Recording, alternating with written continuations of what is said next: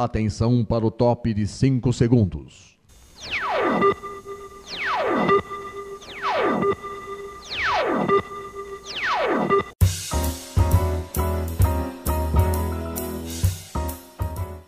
Está no ar o programa Making Off. Os segredos e os bastidores do mundo da publicidade e da propaganda. A apresentação de Regina Antonelli.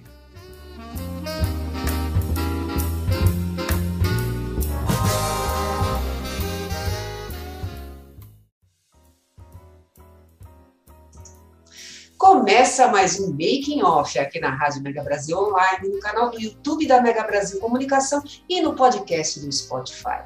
Eu sou Regina Antonelli e sempre recebo no programa um convidado para falar dos bastidores de uma ação de comunicação para atingir seus públicos de interesse. E o papo de hoje é sobre comunicação por meio da arte e os bastidores da exposição Xilografite, que traz o encontro das duas artes, xilografia e grafite, apresentando obras de artistas e coletivos como Derlon, J. Borges, Lira Nordestina, Ateliê Piratininga e Lau Guimarães, com características inclusivas, colaborativas e participativas.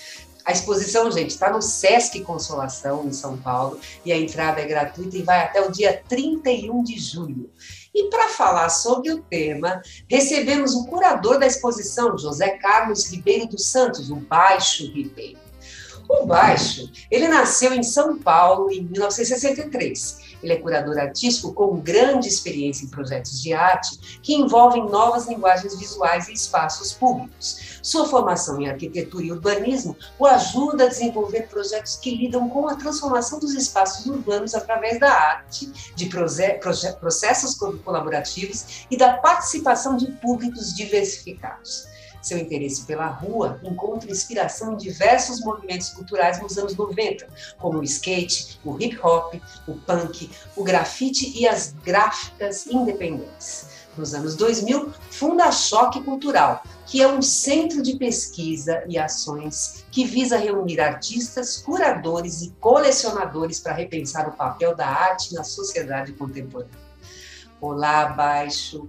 Muito obrigada por você estar aqui com a gente para falar sobre esse papo muito legal que eu tenho certeza que o pessoal está muito curioso para conhecer, viu? Muito obrigado pela oportunidade de estar aqui com vocês, estar aqui com você para a gente conversar sobre detalhes dessa exposição. É isso aí, mas vamos lá, a pergunta que não quer calar, eu tenho certeza que muita gente já perguntou isso para você, e meu público também vai querer saber. Baixo Ribeiro, por que baixo? Ah, bom, eu gosto de defeitos, né? Eu aprendi a conviver com o defeito e é.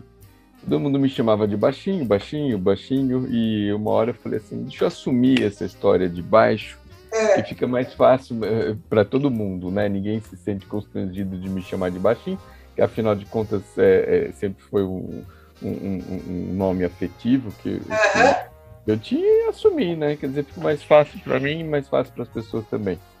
Não, eu tenho certeza que todo mundo, quando começa a conversar com você, também quer saber sobre isso. Mas é interessante você acabou incorporando isso no seu nome e é assim que as pessoas te conhecem, não é isso? Exatamente. Não, ah. não só no nome, mas é. essa ideia de, essa ideia de é, é, saber incorporar os, os, problemas, os defeitos, aquilo que não sai exatamente do jeito que a gente planeja, é parte mesmo da essência do meu trabalho, né? É uma, é uma coisa que eu sempre presto atenção né? Nem tudo, nem tudo que é perfeito é, é o melhor, né? Às vezes a imperfeição é muito importante. É verdade. E agora me diz uma coisa, Baixo, quando é que você tomou consciência que a arte, que a arte tinha um significado muito especial para você? Quando é que ela entrou na sua vida de fato? Entrou para ficar mesmo? Olha, eu, eu acho que ela teve talvez uma fase é, mais natural em que eu nem percebia mas meu pai era design, designer gráfico, minha mãe sempre foi pintora, nunca fez sucesso, mas pintou a vida inteira, ainda está viva, pintando sem parar. Mas talvez quando eu é, é, entrei na, na faculdade de arquitetura e conheci a Mariana, que está casada comigo até hoje, 40 anos, é, talvez tenha sido um momento diferente, onde eu assumi um pouco mais esse, essa compreensão da arte como não uma coisa lateral à minha vida, mas aquela, aquilo que era central, né? Sim. Seja em qualquer formato, né? Porque eu, eu, no começo dos anos 80, mesmo estudando arquitetura, eu gostava muito de design, de moda. Moda era uma outra coisa no começo dos anos 80, mas, é, enfim, tudo, tudo que era ligado a, a, a, esse ambiente criativo da arte me interessava e, e, e, é, de alguma maneira eu acabei ficando é, com dentro desse contexto da arte a vida inteira. Eu, a Mariana, nosso filho, os pais da Mariana, enfim, a gente simplesmente não tem outro ambiente a não ser ambiente da arte. A gente, nossa referência é só essa. Isso é muito bom. Tem um episódio aqui que eu tenho da sua história, aos gatos, lindos. Tem um episódio que eu tenho da sua história aqui, que você era desenhista da turma de amigos, que tinha a rua como principal ponto de encontro. Que tipo de desenhos eram esses? O que, que, você, que tipo de material que você utilizava? O que, que você pretendia comunicar? Né, com esses desenhos? Não, então, nos anos 80, nos anos 80, no começo é. dos anos 80, eu é, é, gostava muito era, gostava muito de moda. Uhum. Moda era uma coisa muito muito diferente do que é hoje, né? A, a, a ideia de design de moda para públicos diferentes não existia muito. Você gostava de moda, você trabalhava com roupa de casamento ou na grande indústria. Nessa época, a, a Rodia, né, que é uma, uma grande empresa do setor, resolveu investir um pouco mais nessa, nesse lado criativo do setor, né? E, e, e, concebeu a Casa Ródia, que foi uma espécie de escola, antes das escolas aparecerem, das escolas de moda. E lá se juntavam estilistas, designers, eh, gente da área da comunicação da moda, para discutir o assunto, discutir o setor, discutir é, a implantação de uma universidade, de uma faculdade de moda, enfim, eram muitos assuntos. Normalmente era que a Rodia trazia a Marie Ruki, uma professora, é, um, um, um, agente cultural uma, é, que, de Paris, que tinha uma escola chamada Estúdio Berceau em Paris. Então ela vinha e passava a experiência dela para a gente. Foi muito interessante esse momento, porque eu acabei é, conhecendo muitos artistas, muita gente é, ligada a, a, esse novo, novo universo é, é criativo do design, né? É, mas é, logo no final dos anos 80 eu já estava muito mais interessado naquilo que acontecia na rua mesmo, né? No surfwear, no skatewear, no streetwear. Então tinha todo um universo novo, principalmente proporcionado pelo skate, pelas comunidades é, é, jovens assim ligadas ao punk rock, ao hip hop. Era um universo em ebulição que me interessou muito. E esse universo trazia também um, uma, uma comunicação de moda muito forte. Moda no sentido de comportamento, no sentido de é, criação de comunidade, né? de construção de comunidade, né? através de, de, de, desse meio de comunicação. E foi também quando eu comecei a, a, conhecer muitos artistas do, do grafite, porque o grafite sempre esteve ligado ao skate, ao hip hop, ao punk rock, né? É, designers, ilustradores de, de, de, de, quadrinhos, esse universo dos fanzines, quer dizer, nos anos 90 se desenvolveu-se assim, um universo muito interessante ligado à rua, ligado à ideia de ocupação dos espaços públicos, né? O skate ele é isso, né? Ele é buscar o skate, o grafite, ele é exatamente isso, é a construção de um, de um, de um novo espaço de, de vivência dentro de um espaço da cidade muitas vezes deteriorado. Então eu, com essa minha visão de urbanista, fiquei muito interessado nessa nessa ideia de que, puxa, a gente pode transformar a cidade através da arte se a gente estiver fazendo isso no coletivo, se a gente estiver fazendo isso é, junto com a criação também de uma da, da, comunidade que é capaz de transformar em grupo, né? Essas, essa, esses ambientes. Então, a partir daí eu comecei a formar mesmo a concepção mais clara do que é, viria a ser depois a choque cultural, enfim, viria a ser o trabalho de curador, o trabalho curatorial que eu faço hoje, né? Perfeito. Conta pra gente, Baixo, qual era a intenção, a, o conceito, a proposta, o que, que você queria com a galeria Choque Cultural? Choque Cultural é um nome bem interessante, inclusive, né? É. É, bom, ela, ela foi uma construção é, é, paulatina, né? Não aconteceu assim, ah, tivemos uma ideia, vamos fazer uma galeria. Na verdade, a gente nunca quis fazer uma galeria, não. Ah, é? a, a, não, a Mariana, ela é, é, é, é filha do Aldemir Martins, um artista já consagrado, na época, consagradíssimo, enfim. Uhum. É, é, a gente conhecia muito bem o universo da arte, a gente estava mais interessado em pesquisa do que em venda, no, na real. Tá. É, mas, até por isso, o, o, os assuntos que nos interessavam eram, assim, eram as bordas, as periferias do que acontecia no mercado. O mercado não estava nos interessando. Aliás, estava desinteressante mesmo. Em compensação, é, nosso filho crescendo, já estava adolescente, estava na cara que ele seria artista. E a, e a gente tentando entender melhor esse universo que a gente. É, é, é onde ele iria viver, sobreviver, né? É, tentando entender melhor e tentando entender também esse, a, a, ebulição artística que estava acontecendo é, fora do mercado, né? nas bordas do mercado, na periferia do mercado. Né? Com grafite, com a tatuagem, com os quadrinhos, com, é, é, é com um, uma, uma história é, importantíssima de, é, de, da ilustração, né, sendo usada em vários lugares, como é, camisetas, tênis, várias marcas grandes, corporações, encomendando designs para os artistas, né? Então tinha uma ebulição, tinha uma coisa acontecendo muito forte que não era aquilo que as galerias comuns, os museus estavam apresentando. E a gente começou a tentar descobrir, pesquisar isso.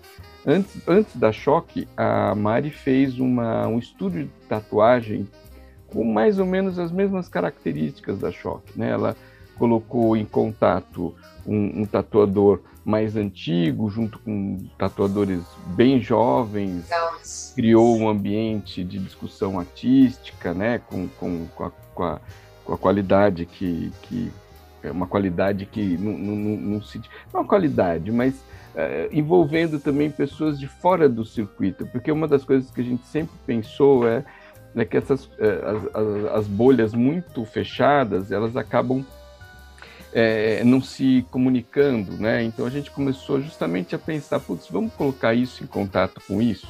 Legal. E eu sei que em 2003 a gente realmente começou a fazer é, é, um, um, trabalho um pouco mais é, pragmático de, de, de, trazer os artistas e colocar os artistas em contato em vários formatos. A gente é, começou editando né, gravuras, editando pacotes, é, produzindo prints, produzindo gravuras de todos os tipos, livrinhos, fanzines, né? A gente estava muito mais interessado é, em desenvolver a coisa no nível do no nível editorial, né? No nível da, da, da produção editorial. É, mas a, o, a, gente também não estava encontrando muito bem é, um, uh, espaço para mostrar essa produção editorial, né? Para mostrar essa produção é é, é, é, de pesquisa que a gente estava fazendo, e o nosso espaço acabou sendo mesmo o espaço onde isso começou a ser mostrado, né? E as pessoas começaram a chegar, os curadores mais é, antenados, é, enfim, o público mais interessante que, que sabe que as coisas acontecem na, na, é, na, a vanguarda acontece na periferia, nunca acontece no centro, eles começaram a aparecer e a gente começou também a qualificar o nosso espaço, nossas discussões, até que a gente começou a fazer exposições, né? Lógico que tinha toda uma coisa própria, né?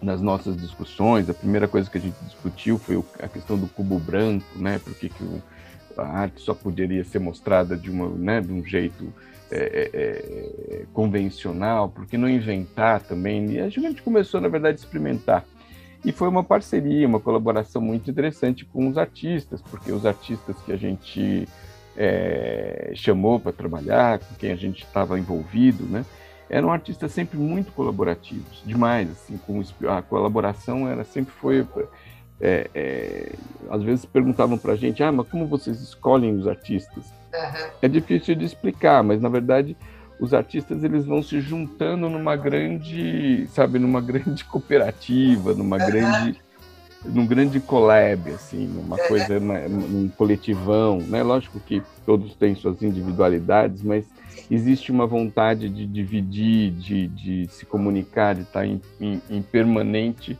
é, contato com outros artistas. Então, assim que foi se juntando esses, esses muitos grupos que a gente acabou fazendo ao longo desse processo, né? A gente não fez um grupo só de artistas, um grande grupo, são muitos grupos que se intercomunicam, né? Hoje é mais fácil é, de perceber isso. No começo, eu lembro que muita gente falava, nossa, mas é uma galeria de grafite. Uhum. Não, a gente, a gente, sem dúvida, a gente foi a, o primeiro espaço cultural, assim, a dar é, uma importância e a dar não só a voz, mas a explicar o que era essa história do grafite, a importância do grafite para a cidade ainda era um crime quando a gente começou pois a é. falar disso e, e, e, colocar também interlocutores diferentes, né? Gente do, do, universo tradicional da arte, junto com gente da pichação, junto com gente, é, enfim, todos os, todos os agentes, né? Para conversar e aí você realmente faz uma qualificação da, da, da, da, da conversa. Isso foi isso, isso a gente fez com com, com, com, qualidade, por isso acabamos sendo conhecidos. Mas a gente também, no final, no, num certo momento, a gente olhava e falava: nossa, tem, aqui tem mais artistas dos quadrinhos do que do grafite, por exemplo. É, quadrinhos é. foi um assunto que a gente sempre é, é, teve com, com, com, muito, muito apreço, muito interesse, né? até muito antes da, da galeria também. Mas o fato, o fato é que a gente também, num certo momento, percebeu que era importante discutir a questão da sustentabilidade dos artistas, né, da sustentabilidade dos projetos artísticos, né, que se os projetos artísticos é, dependem só é, de editais que é, já orientam os projetos para determinadas é, direções, é, ou dos museus que são muito atrelados a uma questão formal, ou das galerias, que são muito atreladas às questões comerciais, você acaba tendo projetos artísticos sempre iguais, que era o que estava acontecendo. Então, pouco espaço para experimentação. Então, no final, o que a gente criou foi um espaço para experimentação. E isso foi interessante porque virou uma, uma referência nesse, nesse quesito. E outro, hoje, outros espaços para experimentação aparecem, surgem né, como pivô, como é, é, é, coletivos, ateliês coletivos, como a abertura dos ateliês de alguns artistas é, que se juntam para é, apresentar também, não só para produzir. Então hoje a gente tem bastante opção, assim, coisas interessantíssimas.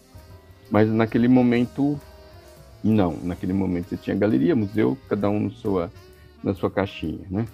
Tá. E me diz uma coisa, vamos lá então, vamos entrar agora na exposição mesmo, na estilografite. Uhum. Ok, você já deu inclusive um pano de fundo muito legal aí, né, para mostrar a atuação de vocês, né, nessa área, né, com a Galeria Choque Cultural.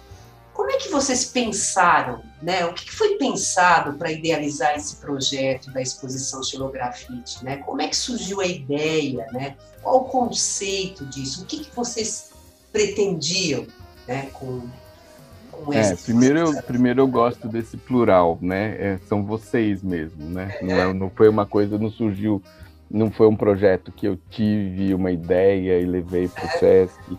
Não, começa que foi uma ideia do próprio SESC. Então, ah. o, a, SESC Consolação, entre, o que é um trabalho de grupo também muito interessante, né? A, a equipe do SESC é muito muito preparada, muito muito inteligente, enfim, está ali entendendo bem o que, o que quer, né? E é, tiveram essa ideia, um pouco ainda, num, quando me procuraram, é uma ideia ainda um pouco, é, assim, é, é, proto, né? ela tava, não estava pronta, né? É, mas eles sabiam mais ou menos que eles queriam juntar esses uni universo do, da, da, da Chilo com o universo do grafite, não sabia muito bem o que, né? Aí a gente começou a fazer esse trabalho é, em conjunto, né, é, da curadoria com, com, com o SESC para formatar a exposição do jeito que ela é, se incorporou né, ao final do processo. Que não é uma coisa assim, uma ligação simples, mas a ideia principal da exposição, né, aí já é, a, a, minha vontade né, principal, era de é, criar um ambiente onde as pessoas pudessem apreciar, né, ver trabalhos artísticos, né, como se fosse uma exposição, mas não apenas ver. Queria que elas estivessem também fazendo. Ver fazendo é muito legal. Que legal, é verdade. Ver, faz, ver fazendo faz uma, uma, uma diferença muito importante na experiência do público. Porque o público, é, principalmente na, na, gravura eu tenho falado assim, nessa exposição eu tenho falado assim, a gente tem uma espécie de dilema. Se você é, faz é, é, impressões, se você imprime, você erra. É. Você erra, você faz três, quatro vezes para chegar no ponto que você quer. Quando você erra, você percebe como é difícil fazer do jeito que você quer, como é difícil fazer bacana, fazer bem feito. E aí, se você é, é, é, exercita isso, você consegue avaliar melhor, consegue é, é, perceber melhor a qualidade nos outros. Não, com certeza. Nos, nos, outros trabalhos, né? Com certeza. Baixo, me diz uma coisa. Queria que você desse, fizesse assim, um, um geral assim da exposição. O que que o, quem for visitar a exposição vai encontrar o quê? Quais são as experiências que esse público, né, esse público vai ter indo nessa exposição? Tá bom, vou tentar é, o desafio. É o desafio. É... Nós não temos muito tempo. Não, e é porque é uma exposição muito complexa, ela tem muita coisa, né? ela tem muita arte, tem, são muitos artistas representados, diferentes abordagens. Começa que você nem, nem precisa entrar no prédio para já é, entrar na exposição. Do lado de fora, tem na, na fachada do prédio, tem um, uma, na, no que a gente chama de empena lateral do prédio, Uhum. Você tem um trabalho do, do artista de São Luís do Maranhão, Romildo Rocha, uhum. de 20, 20 metros de altura. Então, é uma pintura de 20 metros de altura, né? de 20 por 10. Nossa, uma pintura gigantesca, um, um, uma, um mural gigantesco. Aí você entra na exposição uhum. e você tem a, toda uma identidade visual que vai se espraiando, ela vai para o teto, ela vai para o lado, ela vai para o chão, né? é, assinada pelo Rico Lins, que também assina o, o, catálogo, né, que é o material é, que, que, o público tem à disposição para estudar um pouco mais a, a exposição, os artistas. É, de um lado, você tem um grafite grande, quer dizer, um mural também, né? Não é grafite é porque não está na rua, né? Está dentro do Sesc, mas a nossa conversa sempre, sempre é essa, de você entrar dentro dos lugares e parecer que você ainda está na rua, né? Legal, Ou então legal. sair e parecer que você está dentro do museu, dentro legal. do centro cultural. Então, do lado você tem o Derlon, que é de Recife, e do outro lado, que é um, uma pintura na parede. Com tinta, e do outro lado você tem um mural feito em em, em, com goivas, escavados com goiva, o desenho escavado em goiva pelo Samuel Casal, né, de Florianópolis. Quer dizer que você já tem assim uma espécie de mural xilográfico uhum. e, e, um grafite, é, vamos dizer assim, com inspiração estilográfica também. Então você e, já começa a ter uma mistura. Então, essa mistura, ela, o percurso todo que a pessoa está andando por lá, vocês mantiveram essa, essa mistura? Ora Sim, é. grafite, é. É, aí ela vai cair, por exemplo, no é. perto do restaurante, ela vai perceber que tem uma área um pouco mais é, museológica, porque tem aí uma vitrine com trabalhos antigos e lindos, é. incríveis do J. Borges, uhum. que vem para a exposição para o encerramento também, né? e esses trabalhos têm a, a, matriz e a impressão. E tem também é, é, cordéis, né? um varal de cordéis do Lira Nordestina, que é uma oficina que fica em Juazeiro do Norte, que é remanescente dos grandes templos do cordel, né? Uhum. Da, da, grande produção de cordel no Nordeste. Então, você vai, você cai numa história bem mais antiga do que aquela que está acontecendo. E aí você entra dentro da exposição, aí é uma, são uma série de coletivos que a gente coloca em conjunto, né? Uhum. Então tem o, o Xícara do Cariri, né, que convida ainda artistas xilógrafas né, do Cariri, o Piratininga, que é um coletivo é, aqui de São Paulo, é, o Oficina Tipográfica, que é especializado em letras, né, em, em, não só em, em letras uh, de madeira, mas em tipos cheios de metal, mas a tipografia levada é, é, ao nível de gravura também. Uhum. E, e a Lau Guimarães e Paulestinos. Paulestinos, um coletivo de São Paulo, Lau Guimarães, uma artista é, paulistana também, que muito acostumada a trabalhar com esses outros coletivos. Quer dizer que você tem uma série ali de coletivos que são é, é, que mostram ainda mais artistas. Então, são coletivos que chamam mais artistas, que chamam mais artistas, e você tem uma grande rede. Combinando com um coletivo, que não, não é bem um coletivo, é, uma, é um movimento que chama Mulher Artista Resiste, de Florianópolis, que reúne 102 mulheres com trabalhos em cartaz. Né? Os cartazes de 102 artistas é, com obviamente com uma, uma, pegada bem bem ativista do, do ativista feminista, né? Que discute questões muito específicas, muito interessante o jeito que elas colocam esse jogo. Então você tem tudo isso daí, só que você também tem um carrinho de carimbos, onde você pode fazer carimbos que foram é, desenhados pelos artistas que estão na exposição. Ou gravuras em madeira que você também pode tirar, que são matrizes, em que você vai tirar suas cópias e você não precisa tirar uma cópia é, é, igualzinha, mas você pode tirar uma cópia de uma matriz, misturar com outra, carimbar em cima e fazer o seu próprio trabalho.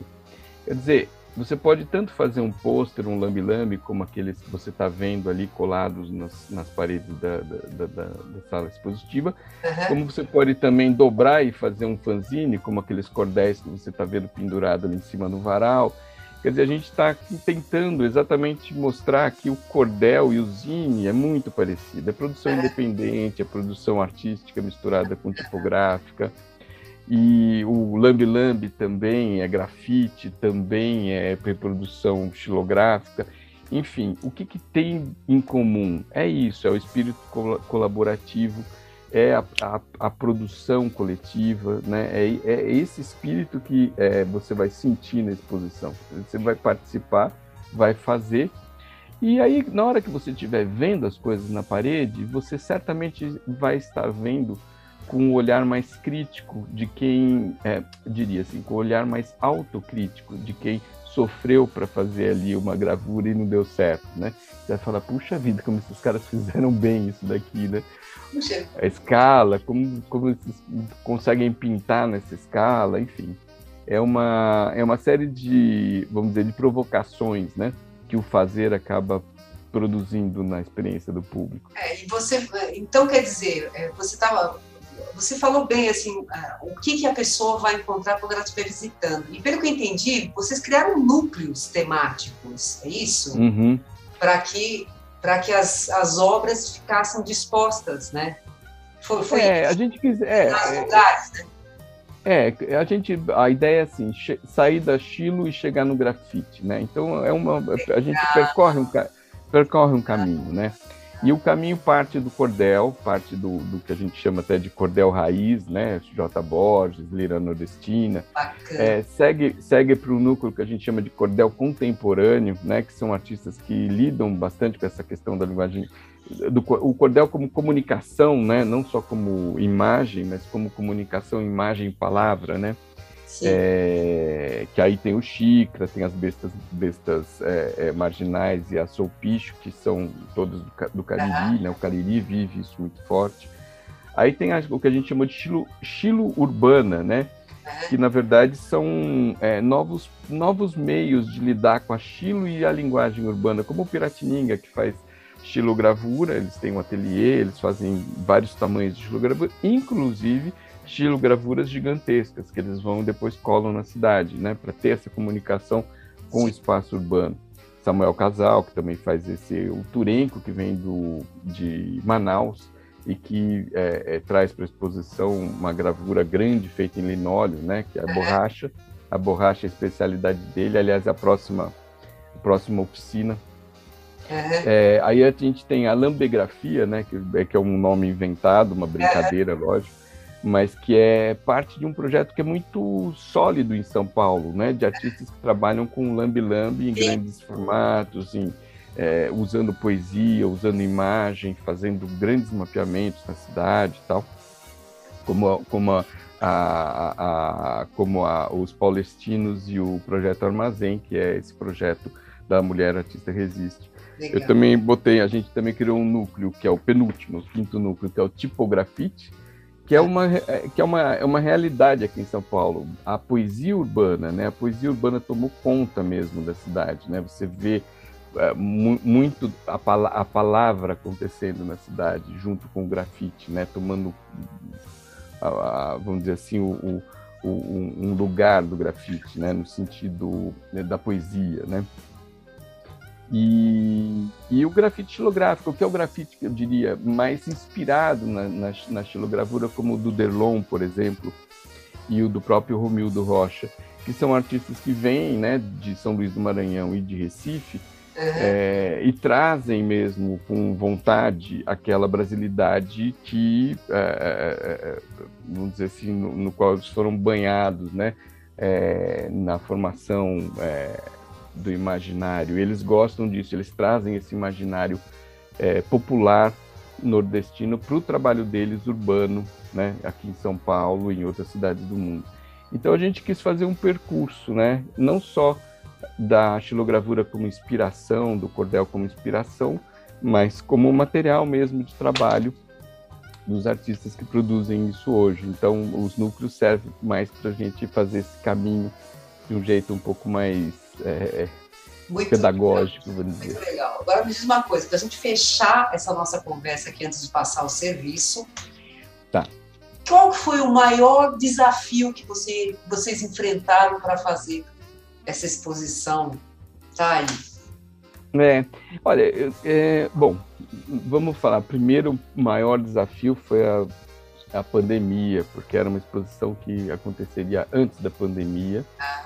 E uh, ela foi corajosamente é, assumida pelo, pelo SESC antes da pandemia acabar, ah. sem saber direito como iria funcionar uma, um, uma exposição tão colaborativa em que as pessoas dividem as coisas, se reúnem. É uma exposição de reunião, né? É uma exposição de, de reunir pessoas, de unir pessoas, unir. Então é uma, eu achei que esse foi um grande desafio, né? É, tentar entender quando seria o, o, o, te, o tempo certo para essa exposição acontecer. E eu fico muito feliz que deu certo, né? Era, foi, um, foi, foi grande risco, mas deu certo. Muito bom, muito bom. Então, olha, muito obrigada, viu, Baixo? E eu vou passar o serviço aqui, que eu tenho tudo aqui. Uhum. Obrigada, viu, pela sua participação, pelas informações. Foi muito legal. Gente, Vamos lá, exposição Xilografite no Sesc Consolação em São Paulo. Ela é gratuita, ela vai até o dia 31 de julho de 2022, terça a domingo, terça a sábado das 10 às 21 horas, domingos e feriados das 10 às 18 horas. Você não sabe onde fica o Sesc Consolação? Eu vou passar o endereço. Rua Doutor Vila Nova, 245, na Vila Buarque, aqui em São Paulo, capital. Obrigada, viu, Baixo? E o making off está acabando. Eu preciso passar um último recadinho para vocês. O making off vai ao ar toda quarta-feira às 10 horas da manhã. Para acessar na rádio www.radiomegabrasilonline.com.br. Nós também estamos no canal do YouTube da Mega Brasil Comunicação. Entra lá, acha o programa, toca o sininho, porque toda vez que tiver programa novo, você não vai querer perder, não é mesmo? E também estamos no podcast do Spotify. Então não tem como você falar que não dá para ver e ouvir a gente. Tá bom? Gente, um grande beijo e até a próxima. Tchau, muito obrigado. Tchau, tchau.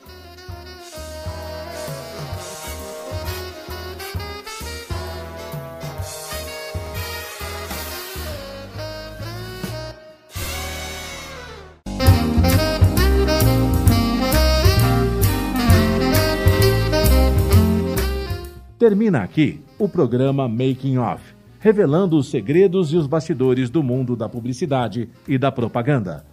Making Off é veiculado todas as quintas-feiras, às 10 da manhã, com reapresentações às sextas, às duas da tarde e aos sábados, às sete da noite, aqui na sua Rádio Mega Brasil Online, que agora também é TV.